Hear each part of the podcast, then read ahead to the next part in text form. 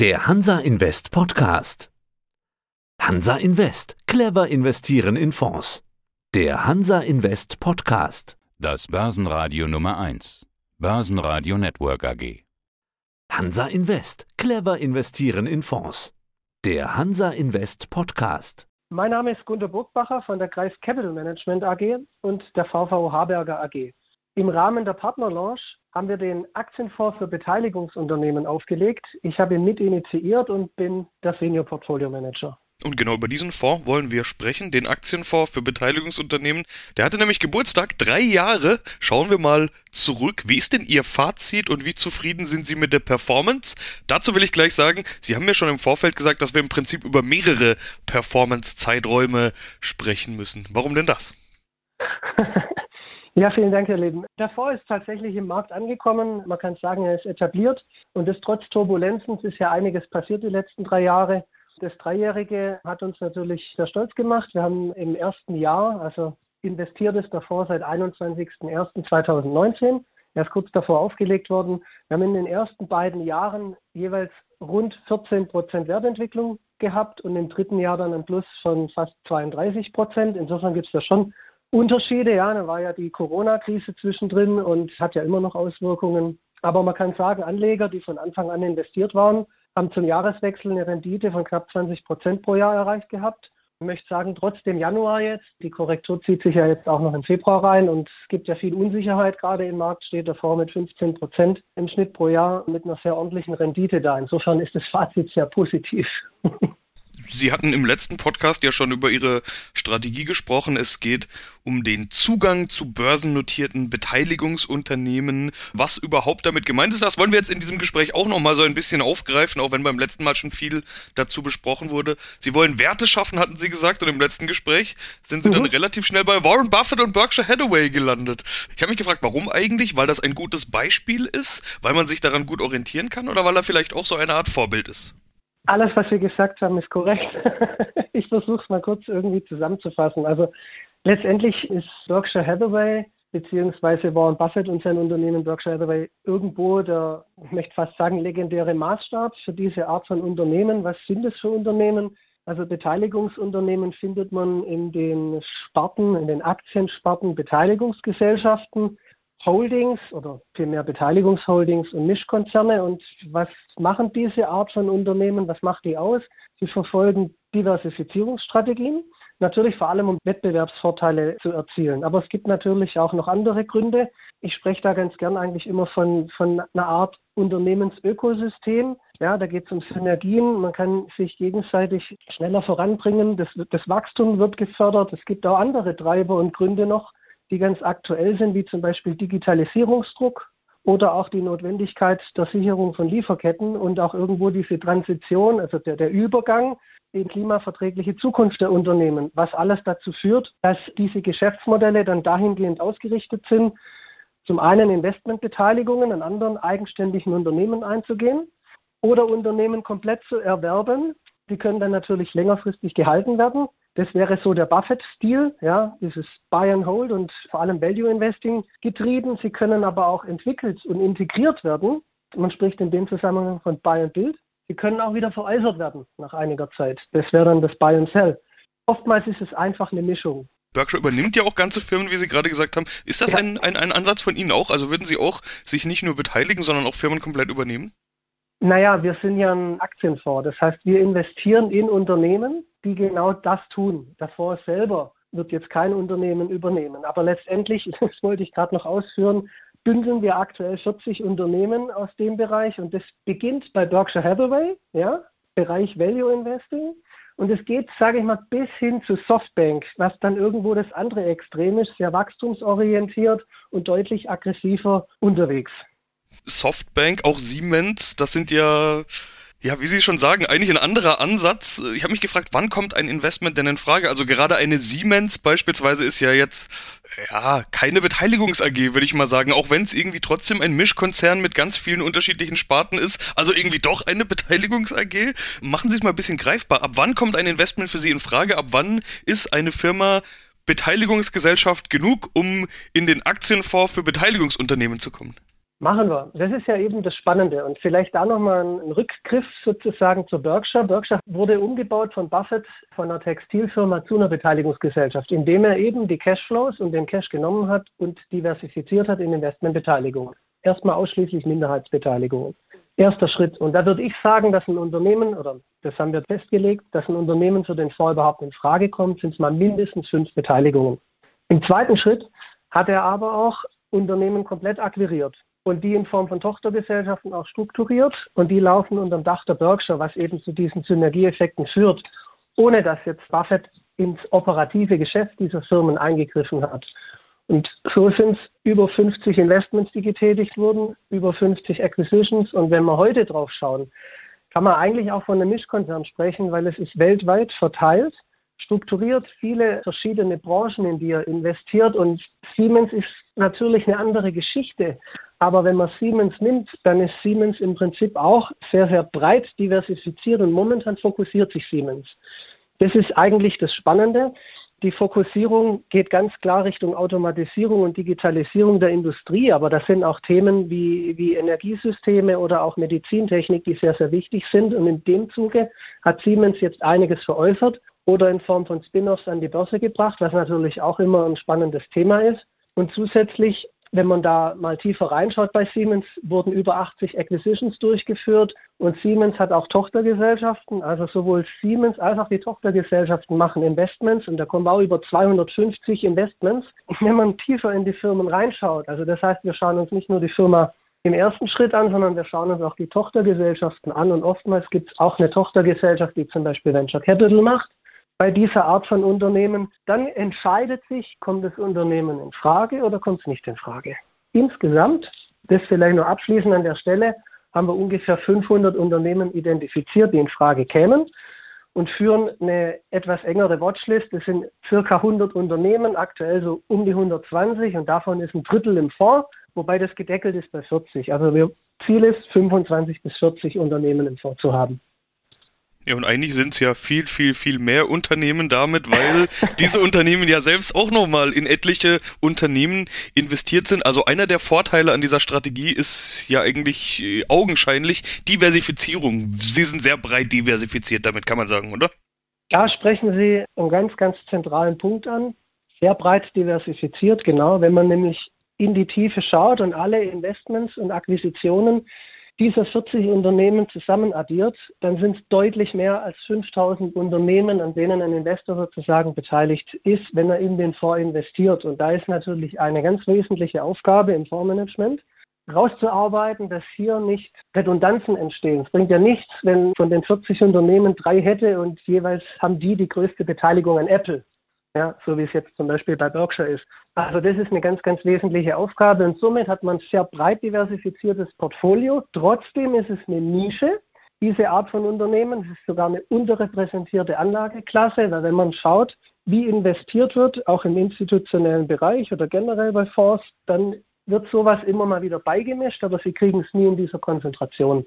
In Summe gibt es zwölf Investmentstrategien in dem Bereich und die sind auch nahezu alle immer im Fonds vertreten. Natürlich ändert sich das auch immer mal wieder von der Gewichtung her. Aber Private Equity, darauf will ich raus an der Stelle, ist ja auch eine Möglichkeit im Bereich von Beteiligungsunternehmen. Eine Investmentstrategie ist dann zum Beispiel begrenzt, damit eben alle Strategien zum Tragen kommen. Und ich möchte mal eine ansprechen, die auch gerade sehr, sehr gute Erträge liefert und in den letzten Jahren auch immer eine schöne Diversifikation geboten hat. Das ist der Bereich Royalty und Streaming. Das ist ein Bereich, wo eben Firmen anderen Firmen Geld geben, damit sie dann zum Beispiel Medikamente entwickeln, erneuerbare Energien oder Minen in die Produktion bringen. Also es kommt aus dem Bereich Rohstoff, aber es gibt es, wie gesagt, auch im Bereich Pharma und im Bereich der erneuerbaren Energien. Und das Zweite, diese Streaming Agreements aus dem Rohstoffbereich. Hier werden eben wenn die Gelder gegeben werden, Lieferabkommen fixiert und in der Zukunft werden dann Rohstoffe geliefert. Und der Weltmarktführer im Silberbereich zum Beispiel, der hat in 2020 noch für äh, durchschnittlich 5,4 Dollar Silber geliefert bekommen. Und dann können Sie sich die Gewinnmarge ausrechnen. Ich denke, wenn die Zahlen für 2021 da sind, wird es immer noch ein unter 6 Dollar sein. Das ist die Wheaton Precious Metals. Und sowas kommt im Fonds auch zum Tragen. Da war zum Beispiel ein Top-Performer im vierten Quartal, die Altius Minerals, die auch aus dem Bereich kommt, aber etwas breiter diversifiziert ist als andere Konzerne in dem Bereich. Und die hat eine Tochtergesellschaft, die investieren auch in Royalties von erneuerbaren Energien. Sie haben schon was ganz Spannendes angesprochen, nämlich, dass man ja auch darauf achten muss, worin die jeweiligen Investments selbst investiert sind, weil man sonst Klumpenrisiken, will ich es mal nennen, bekommt. Sie haben jetzt. Apple genannt. Apple war ein oder ist natürlich eins der Top-Unternehmen der Welt, einer der Top-Performer. Fast jeder hat irgendwie Apple im Depot gefühlt, würde ich jetzt einfach mal behaupten. Natürlich auch die Beteiligungsunternehmen, große Fonds, ETF und so weiter, überall ist Apple drin. Wenn Sie jetzt 40 Beteiligungsunternehmen Unternehmen kaufen, haben Sie dann 40 mal Apple? Sie haben mir gerade schon angedeutet, dass genau das wichtig ist. Also worauf achten Sie der, in der Analyse? Analysieren Sie erst die Beteiligungsgesellschaft und dann, wie oft Apple drin ist? Ich bleibe jetzt einfach mal beim Beispiel Apple der Einfachheit halber. Oder schauen Sie erst, wer Apple hat und sagen dann, okay, die, die nicht Apple haben, die schauen wir uns jetzt mal an und wer da gut ist, kommt rein. Nee, also tatsächlich hat genau ein Unternehmen Apple. Und das ist Berkshire Hathaway. Okay, ganz einfach. Letztendlich, ja genau, das ist ganz einfach. Letztendlich ist es immer eine Bottom-up-Analyse. Also das Spannende ist einfach, die Unternehmen anzuschauen. Dieses Thema Beteiligungsunternehmen über 20 Jahre. Also Börsenerfahrung über 30, aber Beteiligungsunternehmen mit ganz, ganz großer Leidenschaft seit über 20 Jahren. Und das ist immer erst das Unternehmen anschauen, wenn das Unternehmen spannend ist und die Grundkriterien erfüllt, auch ins Beteiligungsportfolio reinschauen. Wie gesagt, das gleiche auch für die Tochtergesellschaften. Und wenn man die Tochtergesellschaften dann mit betrachtet, kriegt man ein ganz gutes Bild. Und dann sind es ja zum einen unterschiedliche Köpfe. Also wir brauchen natürlich bestenfalls immer die besten Investoren, also Unternehmenslenker. Das Zweite ist, sie sollten nicht alle die gleiche Strategie haben. Dann scheidet sowas auch schon mal aus. Also ich meine, ein Royalty- und Streaming-Unternehmen wird nicht in Apple investieren. Also es bleibt nur ein kleiner Bereich übrig, wo Apple immer wieder kommen könnte. Und es macht natürlich keinen Sinn hier. Sie haben es ja völlig zu Recht gesagt, ganz, ganz viele Fonds, ETFs oder Strategien haben natürlich Apple mit drin. Das ist hier nicht der Fall. Also wir haben zum Beispiel zum Weltindex zu den Top 10 genau eine Überschneidung und zum gesamten Weltindex ungefähr 1600 Unternehmen repräsentiert. Vielleicht die Hälfte ist auch im Weltindex vertreten, aber mit einer Mini-Dosierung. Ne? Bei uns haben sie natürlich immer eine höhere Dosierung, weil ja die 40 Unternehmen deutlich höher dann auch gewichtet sind. Insofern ist es wirklich ein sehr breit diversifiziertes Portfolio in einer Nische. So kann man es im Prinzip sagen. Wer ist denn dann Ihre Benchmark? Haben Sie sowas? Orientieren Sie sich da an, an Berkshire oder wer ist die Benchmark? Also ich, ich persönlich orientiere mich an Berkshire, ja, weil für mich Berkshire der Maßstab für diese Art von Unternehmen ist. Die Frage ist natürlich, was käme sonst in Frage? Also der MSCI World All Country Index oder All World Country Index wäre wahrscheinlich der beste Vergleich durch die Breite. Nicht ganz so eine hohe US-Quote wie jetzt zum Beispiel der MSCI World. Deswegen ist mir der MSCI World All Country Index lieber. Zum aktuellen Marktumfeld mal, wie gut oder wie resilient, wie kursrutschresilient ist so eine Strategie? Sie haben Softbank als, als aggressives Unternehmen genannt. Die dürften wahrscheinlich ja. die Ausnahme sein bei Ihnen. Die wenigsten sind wahrscheinlich so techlastig, so offensiv, äh, auch so wagemutig, wie eine Softbank es vielleicht teilweise ist. Die meisten Beteiligungsgesellschaften sind ja, ich will jetzt mal den Begriff konservativ verwenden. Wie gut kommen Sie dann durch solche Kursschwankungen und Volatilitäten, wie wir sie in diesem Jahr jetzt sehen? Also es ist im Fonds eine Mischung. Ich sage immer, es ist eine, eigentlich ist es Blend von der Anlagestrategie her, das ist eine Mischung aus Value und Growth. Und genauso ist es auch im Fonds oder so agieren die Unternehmen, dass es eben in, dem, in der Hinsicht eine gute Mischung ist. Das heißt, daher kommt ja auch die Outperformance in zum Beispiel 2020 und 2021. In 2022 hält er sich jetzt sehr gut, aber hat natürlich dann doch auch korrigieren müssen, und hier zeigt sich jetzt zum Beispiel wieder, dass Berkshire stärker läuft. Also Berkshire hat äh, Dezember, Januar sehr, sehr gute Performance gemacht, hat im Januar ein Plus gemacht. Das ist im Aktienfonds für Beteiligungsunternehmen nicht gelungen. Korrektur ungefähr 9% im Januar. Also hat man schon gemerkt, aber wenn Sie es dann vergleichen wieder mit anderen Strategien, haben wir teilweise doppelt so viel verloren. Also bis jetzt sehr gut. Was man natürlich nicht weiß, ist, wenn es mit Russland und Ukraine irgendwo eskaliert, wie sich dann die Portfolios verhalten. Aber da ist es dann halt auch wichtig, dass wenn der Markt sich erholt, dass man dann eine schnelle Erholung liefert. Und das ist ein, ein ganz wichtiges Thema, gerade wenn man den Fonds jetzt betrachtet. In jeder Korrekturphase kann man immer sehr schön sehen, dass nach der Korrektur extrem schnell wieder hochzieht. Und das ist ja für einen Investor im Aktienbereich eigentlich das Wichtigste. Der Anlagehorizont muss natürlich passen, aber man will, wenn Korrekturen da sind, auch schnelle Erholungen sehen. Ja, ist ja auch klar, wie das funktioniert. Buffett sitzt auf einem Haufen Cash, so wie viele andere Unternehmen genau. auch. Da ist eine Korrektur vielleicht sogar was Gutes, weil man eben dann Discountpreise bekommt, wie im Supermarkt und überall zugreifen kann, nachkaufen kann, neu reinnehmen kann. Gehen Sie so eigentlich auch vor? Halten Sie gerade Cash? Ja, also wir machen es im Prinzip so, dass wir alle Unternehmen annähernd gleichgewichten, plus die Cash-Position. Das heißt, bewegt sich alles so immer um die zwei bis drei Prozent, aber hat große Luft zum Atmen. Und natürlich wird noch oder haben wir im Januar nachgekauft, im Rahmen dessen, was möglich ist. Und wir machen es immer so, dass die laufenden Mittelzuflüsse eben genau dazu verwendet werden und führen trotzdem die Cash-Position. Die kann auch mal ein bisschen größer werden, um Opportunitäten zu nutzen. Momentan ist alles ungefähr gleich. Insofern ausgewogen. Und es trägt natürlich in dem Fall jetzt sogar zur Stabilisierung bei.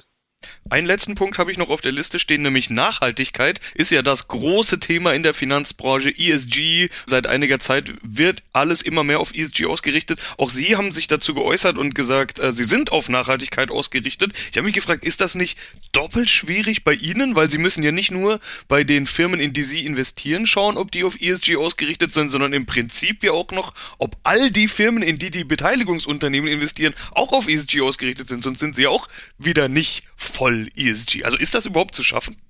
Haben Sie recht, es ist in der Hinsicht doppelt schwer und deswegen war das auch, sage ich mal, jetzt nicht das Thema bei der Vorauflage. Deswegen heißt davor auch Aktienfonds für Beteiligungsunternehmen. Das ist das Thema.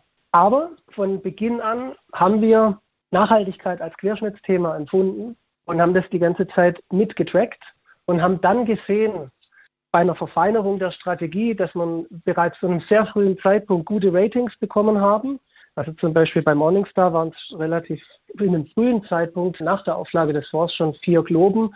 Und das war so ein Indikator, vielleicht sollte man das Thema doch ein bisschen mehr verfolgen, weil wenn das natürlich zusätzlich geht, ist es ja für alle gut. Es ist für den Fonds gut, es ist für die Investoren gut, wenn es keinen Nachteil gibt und das, das Konstrukt des Fonds nicht benachteiligt. Also natürlich steht erstmal die Strategie, in diese Unternehmen zu investieren im Vordergrund. Und dazu braucht man dann schon auch externe Hilfe, weil, wie Sie es gesagt haben, wenn es dann in die Tiefe geht, kommt man dann aus dem Research nicht mehr raus. Wir haben das Ganze dann verfeinert über die 17 Sustainable Development Goals. Dazu gibt es auch eine Matrix wo man immer sieht, was die Unternehmen priorisieren. Und dann ist natürlich wichtig, dass die Unternehmen glaubwürdig agieren, das ist ja klar die Unternehmen sind ja auch Ratingagenturen unterworfen. Ja, und wir haben uns jetzt für die Kooperation mit MSCI ESG Research entschieden. Aktuell hat das Fonds sogar ein AAA-Rating erhalten und deswegen haben wir dann gesagt, gut, dann lassen wir ihn auch einstufen in dem Bereich und er ist jetzt Artikel 8e eingestuft. Da gibt es Mindestkriterien, die übererfüllen wir deutlich, aber jetzt sozusagen Richtung Artikel 9, also Impact zu gehen, da bedarf es noch ganz viel Research, ob das dann überhaupt möglich wäre, eben aufgrund dieser tiefen Diversifizierung mit den vielen Investments und Akquisitionen, wie Sie es beschrieben haben, wird es wahrscheinlich so ein bisschen der Knackpunkt sein. Aber da kommt es einfach auch darauf an, wie die Datenanalyse und Datenlieferung unternehmensseitig und von den Ratingagenturen aus besteht. Aber wir haben natürlich kein Research-Team mit zehn Leuten, die natürlich da jetzt nur noch analysieren. Aber es ist auf einem sehr, sehr guten Weg und es ist ja für alle Seiten gut. Ja, dann sind wir gespannt, wie dieser Weg weitergeht, nicht nur bezüglich ESG, sondern auch bezüglich des Jahres. Und das wollen wir natürlich bald wieder überprüfen, Herr Burgbacher. Vielen Dank. Ja, gerne. Danke auch. Das war der Hansa Invest Podcast. Clever investieren in Fonds. Börsenradio Network AG. Das war der Hansa Invest Podcast. Clever investieren in Fonds.